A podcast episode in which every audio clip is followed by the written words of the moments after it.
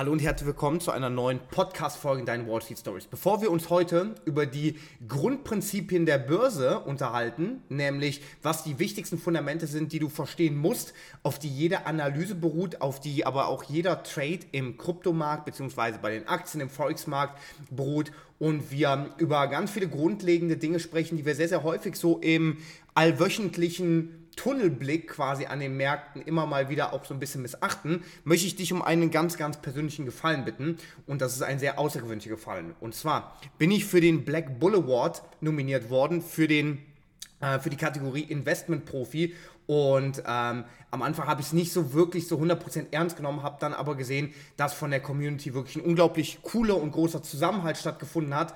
Und es würde mich unglaublich freuen, wenn du dir 30 Sekunden nehmen könntest und ähm, den Link vielleicht, den ich hier unter diese Podcast-Folge dann auch posten werde, dich vielleicht da kurz drüber die Seite aufrufst und dann würde ich mich sehr, sehr freuen, wenn ich deine Stimme erhalten würde. Du musst dann einfach unten zur Seite scrollen, dann meinen Namen Trading Dome einmal kurz auswählen, deinen Vornamen eintragen, die E-Mail-Adresse und dann abschicken. Dann ist es fast schon getan. Dann müsstest du lediglich noch kurz die E-Mail, die du dann bekommen hast, einmal bestätigen. Da ist ein Bestätigungslink drin, damit hier entsprechend keine Cheater unterwegs sein dürfen und sich selber irgendwelche Stimmen geben mit Fake-E-Mail-Adressen. Und das war schon. Damit würdest du mir einen riesen Gefallen tun. Das wäre für mich auch eine riesen Wertschätzung, weil ich mir wirklich sehr, sehr viel Mühe gebe mit den Videos, mit dem Podcast hier immer und immer wieder. Und äh, würde mich sehr freuen, wenn du dir die 30 Sekunden nehmen kannst. Viel länger dauert es wirklich nicht. Wir starten rein und zwar wollen wir heute über die grundlegenden Prinzipien an der Börse sprechen, die wir sehr, sehr häufig so im Tumult an den Märkten vergessen. Und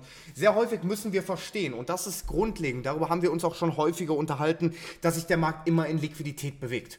Und selbst wenn wir denken, wir verstehen, dass sich der Markt in Liquidität bewegt, so findet sich sehr, sehr häufig in unserem Handeln gar nicht dieser Ansatz wieder.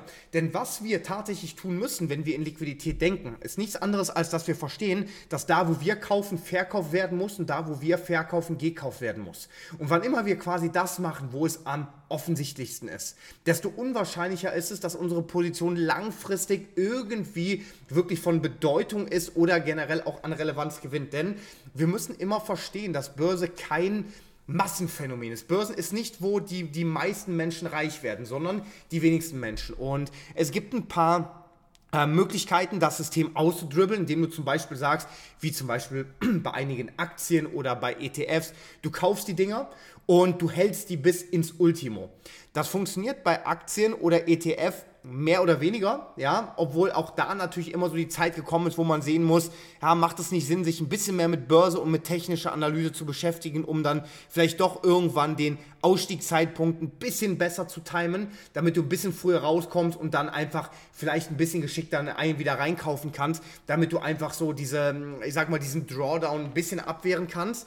Die anderen sagen, klar, die Möglichkeit besteht, durch den Dollar-Cost-Average sich immer und immer wieder reinzustaffeln. Das funktioniert natürlich auch, aber auch da ist die Frage, so ganz ohne technische Analyse oder so ganz ohne Chartverständnis ist auch das schwer, weil welche Intervalle nimmst du? Stell dir mal vor, im DAX nimmst du jetzt zum Beispiel alle Tausender-Schritte, um im ETF nachzukaufen. So ein Tausender-Schritt, der wird jetzt aktuell bei der Volatilität ab und zu mal gerissen, aber wenn wir sonst vielleicht so unsere durchschnittliche Schwankungsbreite von 60 bis 100 Punkte am Tag haben und die gab es durchaus lange Zeit, dann kannst du da lange warten. Das heißt also, muss ich schon so ein bisschen damit vertraut machen, wie ist überhaupt die Dynamik, wie ist überhaupt die Volatilität an den Börsen, um zu verstehen, in welchen Intervallen du unterwegs bist. Ja? Bei einem US 30 beispielsweise, also beim Dow Jones Industrial, wenn du da alle 100 Punkte nachkaufst, dann bist du relativ schnell auch mit der Tasche am Boden, weil eben die 100 Punkte mal innerhalb von Sekunden gerissen werden.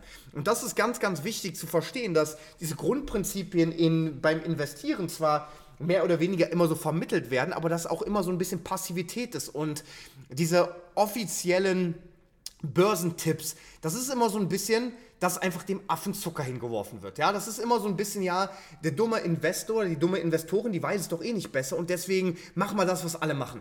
Und du siehst ganz, ganz selten irgendwo alternative Ansätze, die wohl mal wirklich irgendwo auseinandergenommen werden und dann auch mal auf ihre Werthaltigkeit oder Stichhaltigkeit auch mal wirklich so heruntergebrochen werden. Es ist eigentlich so, dass wir in unserer Kultur, die sowieso sehr, sehr mager ausfällt, was es, weil wenn es ums Investieren geht, gerade an der Börse, ist das schon eher so, dass alles, was alternativ ist oder alles, was anders ist, grundsätzlich schlecht. Und sogar so schlecht, dass ja nicht nur unser Wirtschaftsminister sein Geld selber auf dem Sparbuch hält, ja, dass da nicht genau identifiziert werden kann, okay, wenn ein Unternehmen zahlungsunfähig ist, dann ist es noch nicht gleich insolvent. Ja, da sind solche Spukgeister, die da ihr Unwesen treiben, aber vor allem halt auch ähm, generell ist halt dieses Jahr steckst in den ETF und dann ist halt die Sache gut. So, oder halt, ja, wartest du halt ein bisschen, dann ist die Sache gut. Aber das ist halt so ein bisschen diese Kultur, die wir in Deutschland auch leben, immer dieses, ähm, was wir machen und das ist generell das, was jeder machen sollte und machen muss, das muss richtig sein. Und das, was vielleicht andere machen, das ist immer doof und das ist immer gefährlich und das ist immer schlecht. Und dann wundern wir uns, warum wir immer Durchschnitt bleiben und genau da sind, wo wir sind und andere Menschen hassen. Ja, das, deswegen da müssen wir immer so ein bisschen schauen, ob das wirklich zielführend ist. Und diese Prinzipien, die sich an der Börse da nicht immer be bewahrheiten, manchmal ja, manchmal nein, aber halt auch nicht für den Otto Normalverbraucher das Ideale, das gilt im Trading nämlich genauso, nur dass da ganz andere Prinzipien herrschen. Sobald du zum Beispiel in einer Aktie drin bist und von der überzeugt bist, dann wird dir gesagt, okay, dann, dann kauf halt regelmäßig nach. Bei einem Trade bist du mehr oder weniger an der Börse so ein bisschen auf Hop oder Top angewiesen. Dann wird halt gesagt, pass auf, ja, du machst jetzt einen Day Trade, das wird ja dann immer so schön Day Trade genannt. Ähm, du machst jetzt einen Day Trade und gehst dann mit deiner Position rein und automatisch wird davon ausgegangen, dass du mit der vollen Position reingehst, ein Stop Loss und Take Profit und friss oder stirb. Ja, und das ist halt wenn ich das nur sagen darf, komplett hängen geblieben, weil im, im Trading wird dir häufig dann vermittelt, dass du quasi nicht im Verlust nachkaufen darfst.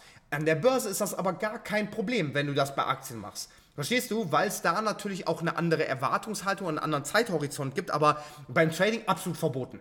Du wirst kaum jemanden hören, neben mir, der halt sagt, ey, hör mal, das ist vollkommen in Ordnung, das ist auch vollkommen gang und gäbe, solange du dir halt quasi Gedanken über dein Risiko machst und sobald du das vernünftig managst. Und da ist natürlich ein Problem, dass wir im im Daytrading sehr, sehr häufig gehebelt unterwegs sind, das heißt also auf Margin handeln. Und das haben wir in unseren Cash-Trading-Account, wenn wir Aktien kaufen, relativ wenig. Das heißt, wir können viel mehr Geld bewegen, als wir auf dem Konto haben. Was auch bedeutet, dass viel, viel schneller wir uns natürlich abschießen können. Und deswegen macht es für viele nicht Sinn, im Verlust nachzukaufen, weil sie sowieso schon mit großer Position drin sind. Aber wenn du mit kleiner Positionsgröße im Markt bist und dann nach und nach dich zum Beispiel reinstaffelst, dann kannst du auch dadurch ein Trading-Setup deutlich besser und deutlich eleganter umsetzen, weil du hast nicht diesen einen Turning Point im Markt, diesen einen Punkt, wo genau der Markt dreht und du hast nicht immer genau dieses Setup, wo du drei Punkte Stop-Loss nimmst. Also jetzt mal ganz im Ernst, diese ganze Instagram-Geschichte, dieses Risk-Reward-Ratio von 1 zu 49, wo dann zwei Pips Stop-Loss, aber 500 Pips Take Profit angegeben wird. Das wird im Nachhinein gemacht. Das wird im Nachhinein da so reingelegt, wo dann wunderbar irgendwelche Musterbeispiele funktionieren, um dir halt irgendwelche Kurse oder so zu verkaufen. Aber jetzt mal ganz im Ernst, so ein 2-3 Punkte Stop-Loss würde bedeuten, dass du weißt, was genau auf der Welt abgeht, was jeder Trader oder jede Traderin macht und wo immer Geld rauskommt, reinfließt, damit du genau abschätzen kannst, jetzt muss sich der Markt drehen. Das ist Unfug, das ist Bullshit. Und ich habe in zwölf Jahren Trading gelernt, dass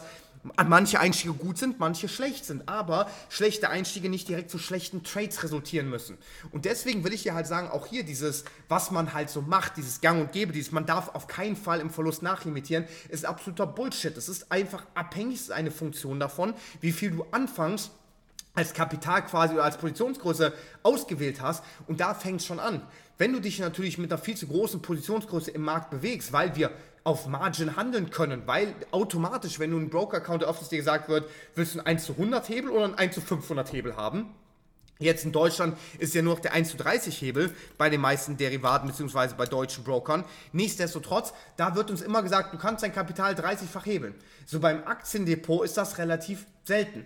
Aber da müssen wir halt schauen, dass wir aufgrund dessen, was da passiert, nicht das eine auf das andere direkt entweder zu 1 zu 1 übertragen können oder einfach gar nicht machen dürfen.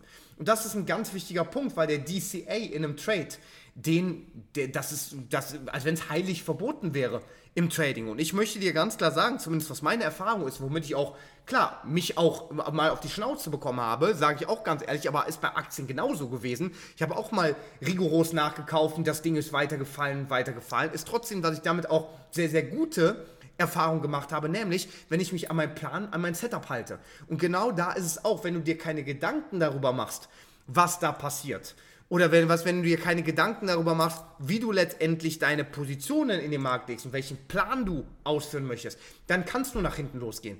Aber dann, dann beschuldige nicht das dann beschuldige nicht die Börse, beschuldige nicht das Trading, sondern beschuldige dich selbst. Und das sind diese grundsätzlichen Börsenprinzipien, die immer und überall gelten. Das nächste ist zum Beispiel, dass wir plötzlich im Trading, im Daytrading ein oder zwei Prozent unseres äh, Gesamtkapitals als Risiko verwenden sollen.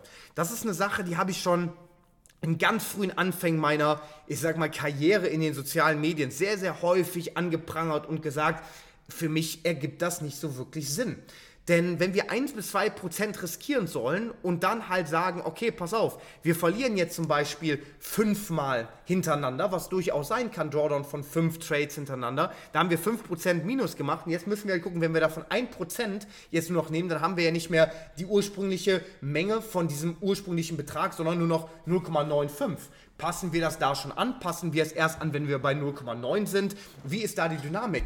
Und das führt eben dazu, dass du mit jedem Verlustrate quasi automatisch diese, diesen Teil vom Gewinn eben entsprechend auch mit wegnimmst. Und je weiter du in den Drawdown gehst, wenn du irgendwann, ja, traurigerweise zum Beispiel, aber es kann passieren, nur noch 80% deines Anfangskapital hast, ey, das ist normal, das passiert. Das, wenn, wenn jemand sagt, nee, ist mir noch nie passiert, halte ich das sehr, sehr wahrscheinlich für eine Lüge.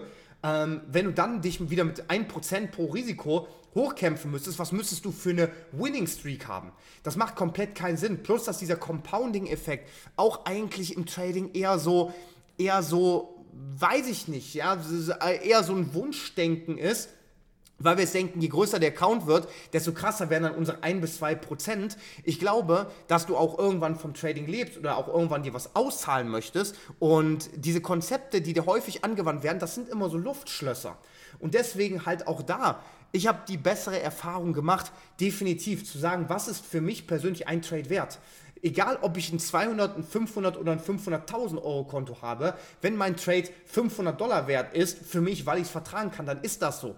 Und das würde auch komplett keinen Sinn ergeben, weil schau mal, ähm, wenn du zum Beispiel jetzt ein bisschen Kapital zur Verfügung hast fürs Trading, dann würdest du doch nicht das gesamte Kapital, so hoffe ich es zumindest, auf deinen Broker-Account legen. Weil, jetzt stell dir mal vor, ich habe eine Million auf dem Konto, du hast eine Million auf dem Konto. Du packst die komplette Million auf den Account, würdest du davon tatsächlich 1% pro Trade verwenden? Könnte sein. 10.000 pro Trade ist schon eine ordentliche Marke, könnte aber sein. Jetzt überleg dir mal, du könntest aber auch die Positionsgröße, die du da nämlich öffnen mit öffnen könntest, könntest du auch mit dem viel, viel kleineren Account, aber mit dem größeren Hebel eröffnen. Und der Broker erlaubt es dir ja.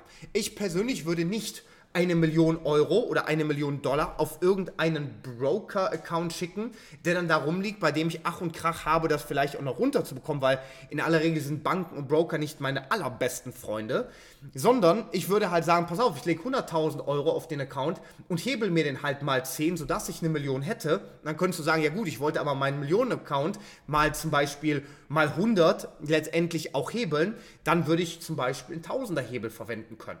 Ja, das, oder ein 100er Hebel oder wie auch immer da deine Proportionalität ist. Und irgendwann fängst halt dann an, wenn du halt sagst, ich würde meinen Millionen-Account gerne mal 100-fach hebeln, da würdest du dann auch dir überlegen, klar, die Buying Power hättest du Verfügung, zur Verfügung, würdest du aber auch diese Lotzahl tatsächlich öffnen wollen. Mit einem Millionen-Account kannst du ohne Hebel 10 Lot eröffnen. Ja? Ein Lot, 100.000 Standardeinheiten. Nehmen, nehmen wir jetzt einfach mal wirklich einen Euro, US-Dollar. Heißt also, du könntest 10 Lot damit eröffnen. Wenn du das jetzt noch hundertfach hebeln würdest, würdest du einen 1000 Lot Trade eröffnen können. 1000 Lot Trade wären 10.000 Euro pro Punkt. Die Frage ist, willst du das machen? So, und da ist die Frage, wenn du sagst ja, dann habe ich nichts gesagt, dann baller die Millionen auf dem Account und mach deinen 1000 Lot Trade. Wenn du aber sagst, pass auf, ich bin eigentlich auch mit meinen 10 Lot oder 5 Lot zufrieden, ähm, so wie ich es zum Beispiel fahre, mit, mit dieser Lot Size und damit sehr, sehr gut fahre, dann würde ich halt auch sagen, da liegt dir doch viel, viel kleineres Kapital darauf, weil der große, große, große Unterschied ist nämlich, dass du tatsächlich im Worst Case eine Kontobremse hast. Das heißt also, ich mache mir zum Beispiel ganz, ganz bewusst einen High-Risk-Account, wo ich halt sage, ich gehe mit, mit einem relativ kleinen Account, der ist vielleicht 10.000 Dollar groß. Da gehe ich manchmal mit 5, 6, 7 Lot rein. Warum? Weil, wenn ich zum Beispiel über Nacht durch Slippage, durch irgendwelche unerwarteten Bewegungen, ja, dann ist irgendwie irgendeine Gaslieferung wieder gestoppt worden oder, oder, oder, dann kann der Markt eine Richtung schießen. Und stell dir vor, dass ich zwar einen Stop-Loss drin habe, aber aufgrund von Slippage und aufgrund von der Broker stellt halt nicht die Kurse so super, super schnell, würde ich auf einmal anstatt meiner geplanten 10.000 Dollar auf einem 100.000 Dollar Account, würde ich auf einmal 20, 30k verlieren. Habe ich aber nur meine 10k drauf und würde kleinere Positionen hebeln, kann ich auch nur maximal diese 10k verlieren, sofern ich zumindest keine Nachschusspflicht habe von meinem Broker. Und das sind so grundsätzliche Überlegungen, die ich halt immer und immer wieder ähm, anbringen möchte, einfach um dir auch so ein bisschen zu signalisieren, dass diese grundsätzlichen Gedanken machen im Trading oder über Trades oder wie sich das Ganze auch wirklich so ausgestaltet, das fängt eigentlich schon viel, viel früher an. Und wenn du da so ein bisschen logisch an die Sache herangehst, dann ist Trading gar nicht so überkompliziert. Aber es verlangt halt, dass du dir selber da mal ein, zwei Gedanken drüber machst, um dann zu verstehen, wie diese gesamte Chose da eigentlich funktioniert, damit du letztendlich mehr Gewinne als Verlust machst. Und das Beste ist immer, und das ist für mich mein Lebensmotto, du weißt nicht, ob es besser wird, wenn es anders ist, aber du weißt, du musst es anders machen, damit es besser wird. Und deswegen, ein bisschen anders als Durchschnitt zu sein, es ein bisschen anders als Durchschnitt zu machen, ist in aller Regel eine verdammt gute Entscheidung.